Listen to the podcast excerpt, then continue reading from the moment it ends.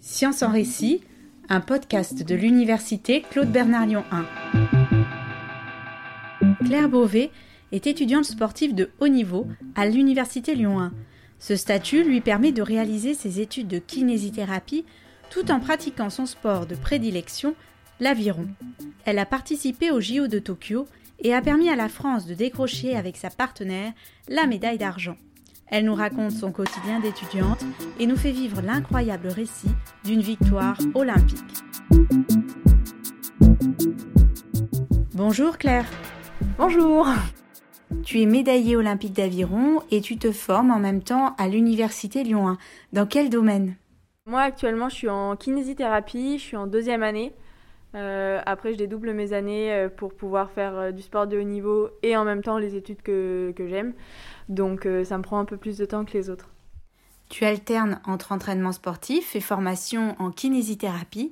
Peux-tu nous décrire une semaine type? Concrètement, il n'y a pas vraiment de semaine type. Après, j'ai plus des journées type. Dans une semaine, on a 11 entraînements, enfin entre 10 et 12 entraînements. Euh, et j'ai cours euh, à peu près 4 heures par jour. Donc euh, les heures de cours varient dans la semaine, mais globalement, une journée type, ça va être lever à 6h15, entraînement de 7h à 9h. Continue, continue. Et toujours arriver devant prête, jamais prendre de retard.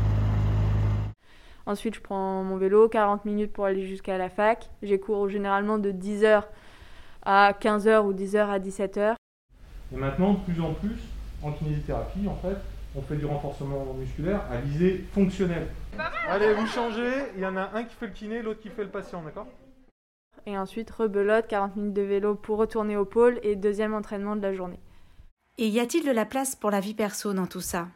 Pas vraiment. Euh, on va dire que bon, ma vie perso, euh, ça va être. euh, Enfin, je vais voir les amis quand je vais aller m'entraîner. À la fac, j'aurai mes camarades, mais c'est vrai que je reprends rarement mon vélo pour retourner dans Lyon et faire la fête avec, avec les gens de la promo, quoi. Donc, vie perso, c'est compliqué, plutôt le week-end. Avec cette formation, quel métier souhaites-tu exercer plus tard? Kiné, du coup, ça semble plutôt logique. Après, euh, je me ferme pas des portes si j'ai envie euh, un jour de changer. Après, pour l'instant, ça me plaît et je pense que ça me plaira longtemps. Donc, euh, pour l'instant, l'objectif, c'est d'être kiné. Qu'est-ce qui te plaît particulièrement dans ce métier? Euh, J'aime bien le, le rapport à l'humain, de voir les gens évoluer et être un peu fier de ce qu'ils accomplissent parce que quand on vient chez le kiné, c'est que souvent on a un problème, euh, tout ne va pas bien et on cherche justement à récupérer ce qui va pas bien. Donc euh, c'est de voir cette évolution, même si ça évolue pas beaucoup ou si c'est de l'entretien de quelque chose qu'on a déjà et qu'il faut pas perdre. En fait, c'est cette démarche euh, d'aider l'autre et de voir une évolution. Et ça, je trouve ça, je trouve ça génial. Garde bien tes mains sur tes hanches. Ok. Tu mets ton talon sur le derrière de la croix. Et le but, ça va être de venir toucher avec ton orteil le plus loin possible.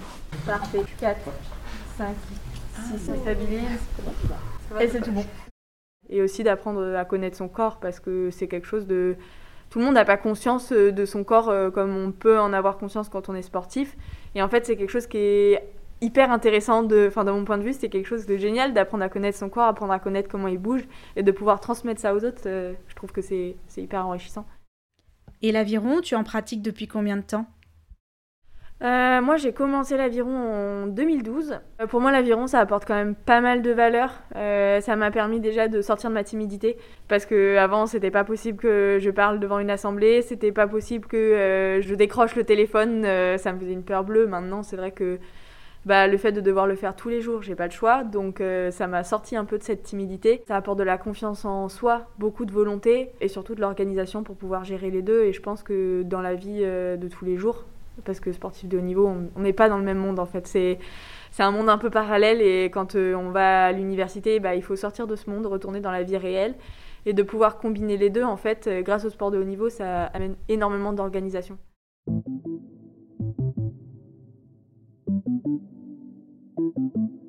Tu as participé au JO de Tokyo en 2021. Raconte-nous. Comment as-tu appris que tu étais sélectionnée Qu'as-tu ressenti? Euh, donc la première fois qu'on a réalisé avec ma coéquipière qu'on allait aller au jeu, euh, donc je mets ça plutôt entre guillemets parce qu'on n'est pas sûr d'être sélectionné. En fait, on sélectionne notre bateau l'année d'avant les Jeux. Donc là, en l'occurrence, c'était c'était 2019, championnat du monde. on, est qualifié en finale, donc ça veut dire qu'on a qualifié notre bateau pour aller aux Jeux. Et ensuite, on, donc là, c'était euphorie, joie, c'était, c'était fou, c'était, génial. Euh, on sait qu'on a qualifié que le bateau, on n'a pas qualifié les personnes dans le bateau, donc il faut refaire toute une année de sélection pour savoir qui ira dans le bateau pour que le bateau soit le plus rapide. Donc on n'a jamais notre nom gravé, euh, gravé sur le siège dans le bateau, c'est toujours remis en question pour, pour, nous pousser à bout à chaque fois.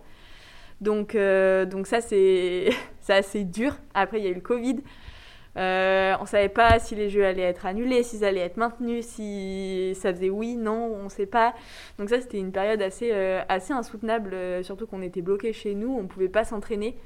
Donc c'est ce yo-yo émotionnel pendant le confinement qui était assez compliqué. Et finalement, les jeux ont été maintenus. Et l'année d'après, donc au mois de mai, la fédération décide qui sera dans le bateau et ils envoient ses noms à la fédération internationale pour qu'ils disent là, ce sera telle personne et elles seront qualifiées dans le bateau. Et à partir de ce moment-là, on est sûr, s'il n'y a pas de blessure, que ce sera nous qui irons au jeu. Et alors, ça fait quoi? Ça fait du bien. Euh, ça fait du bien. En même temps, on a du mal à se projeter, de se dire que bah, c'est pour ça qu'on s'entraîne tous les jours. En fait, on, s'entraîne sans relâche, tout le temps, tous les jours, euh, plusieurs heures par jour. Et finalement, quand on me dit vous êtes sélectionné, on se dit Ok, donc j'ai pas fait tout ça pour rien, mais en fait ça rajoute un énorme poids sur les épaules pour dire ouais, vous êtes sélectionné, mais ça veut dire que vous devez. Là, euh, on peut plus faire marche arrière, il faut y aller. Et donc il y a ce, petit papillon, ce petit truc qui, qui, ce petit grain de folie qui nous donne vraiment envie d'y aller parce que voilà, c'est génial. Et en même temps, bah, il y a ce stress parce qu'on dit ah ouais, on est sélectionné, on va aller au jeu quoi. Donc c'est une, une petite balance entre les deux et qui fait du bien et en même temps qui fait très peur. Et après, le trac, j'imagine, la pression, comment fais-tu pour gérer ce stress-là? On a mis en place euh, une préparation mentale. Euh, donc euh, c'est un peu une thérapie de couple, une thérapie de trouble parce qu'il y a le coach qui rentre dedans et ensuite on a les quand on est tout seul. donc ça c'est plus pour les problèmes perso, pour les enfin tout ce qui pourrait ne pas aller et balancer dans la performance. Donc on trouve des solutions. Donc ça c'est vraiment bah, tout ce qui est prépa mentale, psycho.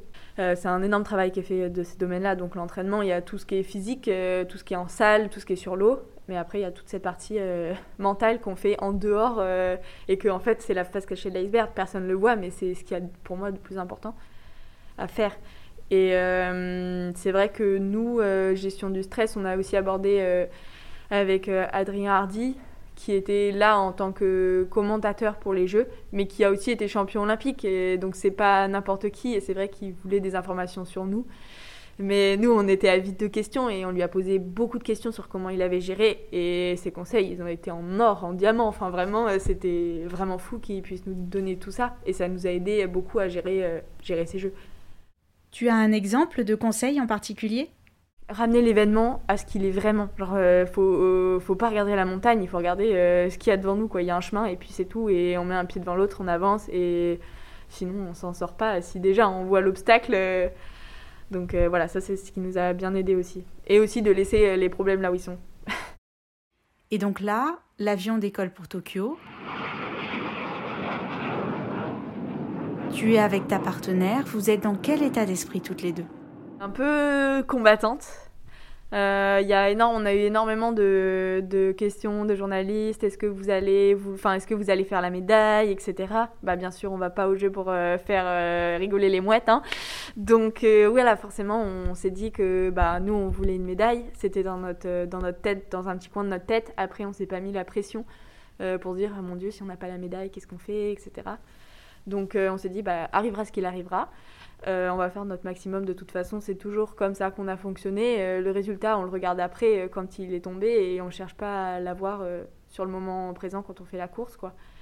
Donc le maître mot, on va dire, c'était se faire plaisir et vraiment kiffer à fond ces jeux. C'était nos premiers jeux, ils allaient être différents.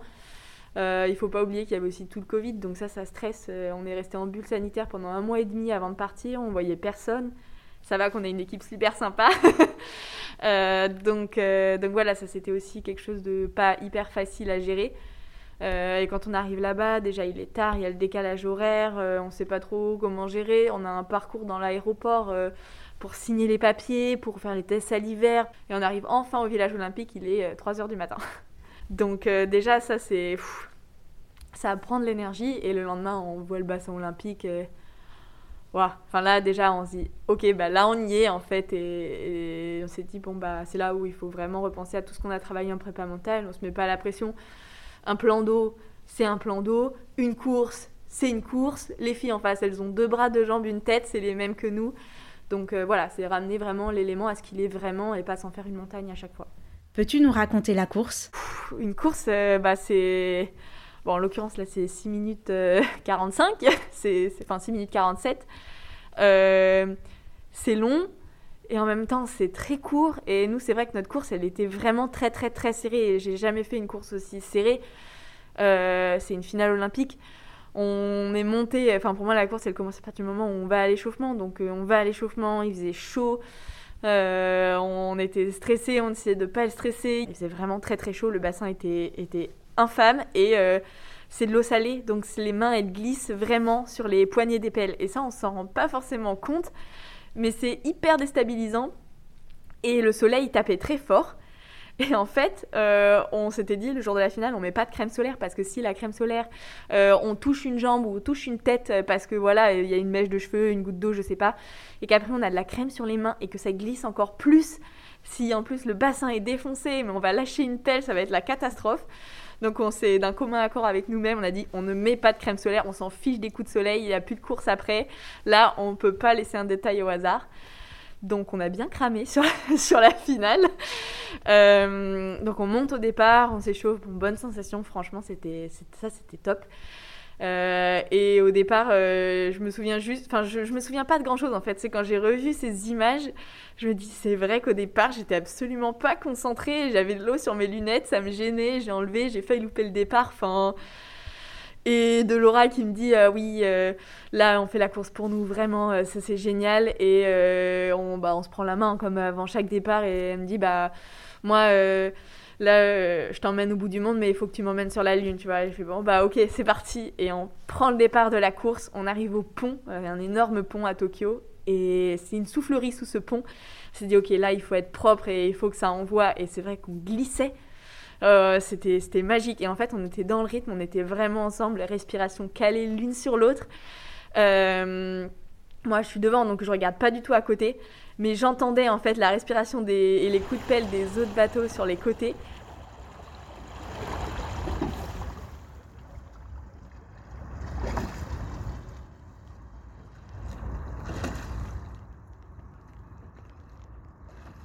Euh, et, j'entendais Laura respirer derrière moi. Je me dis, ok, là on est dans le rythme, il faut que, il faut que ça tienne, il faut que ça tienne, il faut que ça tienne, euh, qu'on s'accroche aux autres bateaux on passe le 1000 mètres, on passe le 750, on arrive au 500. Et Laura, elle me dit toujours à ce moment-là euh, la place où on est dans la cour. Donc généralement, elle me dit bon, bah, il y a une longueur, une pointe, une boule, on est deux, on est trois, on est cinq.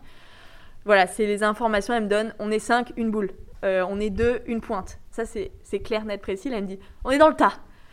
J'ai ok, super, mais ça c'est très très vague, Laura, dans le tas. Et en fait, là, je risque un petit coup de tête sur le côté. Et en fait, on était les six bateaux alignés il y avait, euh, enfin j'entendais les Hollandaises qui étaient un peu devant nous. Je voyais pas leur pointe dans le champ de, vision, mais je tourne un tout petit peu la tête, je voyais la pointe de personne et en même temps on était tous alignés.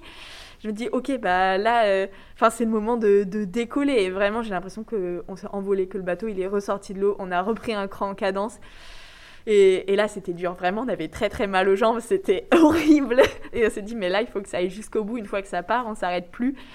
Et quand on passe cette ligne d'arrivée, on sait rien du tout. On sait pas combien on est. On sait pas quand est-ce que les autres filles elles sont arrivées. Il y a eu un seul bip. D'habitude, il y a six bips. Et là, il y en a eu un. On n'a aucune information en fait. Et tout le monde se regarde parce que tout le monde est dans la même situation. Et on sait pas ce qu'on a fait en fait. Et on attend, on attend, on attend, moment interminable. Et je me souviens juste qu'avec Laura, on s'est, on s'est regardé ensemble. On a dit, mais ok, là c'était génial, mais on l'a dit vraiment ensemble au même moment. Et euh, après, elle me dit, ouais, c'était trop bien. Et vraiment, peu importe le résultat qu'on a fait, on laissera personne, personne nous gâcher ce plaisir parce que la course, elle était vraiment ouf, elle était trop bien. Et donc là, on était d'accord, si on avait fait 6, et ben, c'est pas grave, on avait fait une course magique. Et en fait, euh, là, les résultats s'affichent sur le, sur le grand écran. Et on regarde. Et Laura me fait oh, Regarde, regarde, on nous montre à la caméra et tout. Et, euh, et, donc là, je vois et je vois que les résultats s'affichent. Et c'était la même chose que. C'était quasiment la même chose que quand ils annoncent euh, les, hum, les lignes d'eau. Parce qu'en fait, tous les noms étaient alignés dans ce sens-là. Et que d'habitude, ils mettent 1, 2, 3. Et que les autres, il y a un trait et les autres sont en dessous. Et en fait, comme il y a eu une photo finish, tous les noms étaient annoncés pareil. Et euh, on était deuxième, mais on était ligne d'eau 2. et en fait, euh, c'est là je dis, mais non, Laura, euh, on n'est pas deuxième, on est d'eau 2, c'est notre d'eau qu'ils affichent. Et donc on attend, on regarde vraiment, on fixe ce panneau qui ne change pas, qui ne bouge plus. Et là, on voit les bateaux qui vont au ponton de départ, ou enfin au ponton d'accostage ou au ponton d'honneur. Là, on se dit, quand même, il y a que deux bateaux qui vont au ponton d'honneur. Et là, on réalise qu'en fait, on vient de faire vice championne olympique. Et ça, c'était, c'était génial. Alors, on était empêtrés dans les bouées parce que forcément, on avait dérivé avec le vent, la vague, etc. Et on accoste au, ponton d'honneur. Mais en fait, on réalise, mais pas du tout. Et puis, il fait chaud et on est essoufflé, on n'en peut plus. Et, en fait, là, c'est juste euh, un moment hors du temps. Et quand j'y repense, là, tout de suite, maintenant, en fait, ben, je me demande, je me, des fois, je me demande vraiment si ça s'est passé. En fait, c'était un moment, euh, tu avais tellement d'adrénaline, d'hormones, de de bonheur, de joie, de partout de tout le monde et en même temps de douleur et de non-lucidité après une course. En fait, le cerveau, il efface littéralement la réalité. Et donc on se demande si ça s'est passé, si c'était pas juste un rêve, si on l'a pas juste pensé. Donc, euh, donc voilà, et puis il y avait toute l'équipe, euh, il n'y avait pas de spectateurs, mais il y avait quand même toute l'équipe euh, qui était derrière les barrières pour respecter la sécurité, du Covid, etc. etc. ensuite, on va dans la tente, on va se changer. Et là, il faut mettre les tenues de cérémonie alors qu'on est transpirante, qu'il fait chaud, c'était horrible. Il fallait mettre la veste, les chaussettes, les chaussures et tout. Et c'était un grand moment. Euh, et les Italiennes rigolaient aussi avec nous parce qu'elles, elles avaient des joggings hyper chauds. Mais il faisait 35 degrés, quoi. et donc, euh, donc voilà, donc on rigole avec les autres filles. Et elles étaient super contentes pour. Euh, on est, en fait, on était toutes super contentes sur le podium. Et c'est cette course, elle était géniale, quoi. Et peu importe la nation, en fait, on était toutes d'accord pour dire la même chose, quoi. Donc, euh, donc voilà, c'était un, c'était un super, super moment. Et tu peux nous raconter, du coup, le retour dans la famille? Les gens étaient très fiers, j'imagine. Comment ça s'est passé? Oui, alors en fait, euh, retour dans la famille, donc on a pris euh, l'avion directement, quasiment. On rentre au village, euh, on va, enfin déjà on rentre au village, il est 15h alors qu'on avait fait notre course à 13h, donc le temps de faire circuit média, etc. On a un peu le sentiment d'avoir été arraché à notre équipe en fait. Parce que pour faire partager les gens euh, qui sont en France, en fait, il faut répondre aux médias, il faut faire les interviews, voir la télé, etc. Mais en fait, là, on a un peu l'impression qu'on nous vole notre moment parce que, en fait, on peut pas appeler la famille, on peut pas fêter avec notre équipe, on peut pas être content avec les gens qui sont présents. Et ça, c'est un peu dur quand même. Ça, vraiment, c'est. Bon, maintenant, je comprends que si on l'avait pas fait, bah, en fait, on peut pas faire partager des millions de personnes partout sur la Terre si euh, on fait pas ça. Mais bon, euh, de, moi, je, on a eu un petit moment parce qu'on avait un direct à faire, donc euh, le temps que ça connecte et tout. Et ensuite, on est rentré au village, on a mangé. Donc, comme on est des poids légers, on a beaucoup mangé. Il faut savoir que là-bas, c'est ouvert 24 heures sur 24 le, restaurant. Donc, c'est un centre commercial immense euh, avec euh, tout qui est tout le temps ouvert. Il y a de la nourriture euh, à non plus finir et de toutes sortes. Et donc, donc on a mangé, on a refait un plateau. et ensuite, on est parti. On a fait notre valise en une demi-heure. on est parti au Club France qui était à l'extérieur du village. Et là, on a pris l'avion, on est rentré à la maison. Dans l'avion, on n'a pas dormi non plus. Hein, euh, impossible. donc, euh, donc voilà, on rentre et là c'était le Trocadéro et c'est vrai que bah on n'a pas non plus pu fêter vraiment avec notre famille. On est arrivé en France, on a atterri, on a mis les affaires à l'hôtel. On a retrouvé les garçons qui avaient fait champion olympique la veille parce qu'ils avaient déjà dû rentrer. Et en fait, euh, donc on a fait une soirée avec, avec les gars et tout le reste de l'équipe. Et ensuite, euh, on a fait le Trocadéro, etc. Donc, on a passé quasiment 72 heures sans dormir. Euh, et, ensuite, euh, bah, retour, retour dans les familles, c'était les vacances, on profite. Moi, je suis partie quasiment directement chez mes grands-parents en Bretagne. Donc, petit cocktail avec les voisins. en fait, tout le monde était hyper fier, mais comme nous, on réalisait pas du tout. Euh, en fait, tout le monde était plus content ou plus fier que nous, on l'était pour nous-mêmes, en fait. Donc, on réalisait pas. Et tout le monde était, ouais, mais c'est génial et tout. Et, euh, et finalement, euh, c'est vrai que bon, l'été est passé et ça a duré 3, 4, 3, 4 mois, en fait, de cette euphorie post-olympique. on sortait la médaille par-ci, par-là. Et à chaque fois, c'est la même émotion quand, quand les gens nous voient, quoi. Et ça, c'est trop bien. Et après, comment se passe le retour à l'université? Tu arrives à remettre les pieds sur terre? Euh, bah, retour à la fac, pour moi, ça s'est pas fait. Enfin, si, ça s'est fait euh, pas tout à fait à la rentrée, du coup.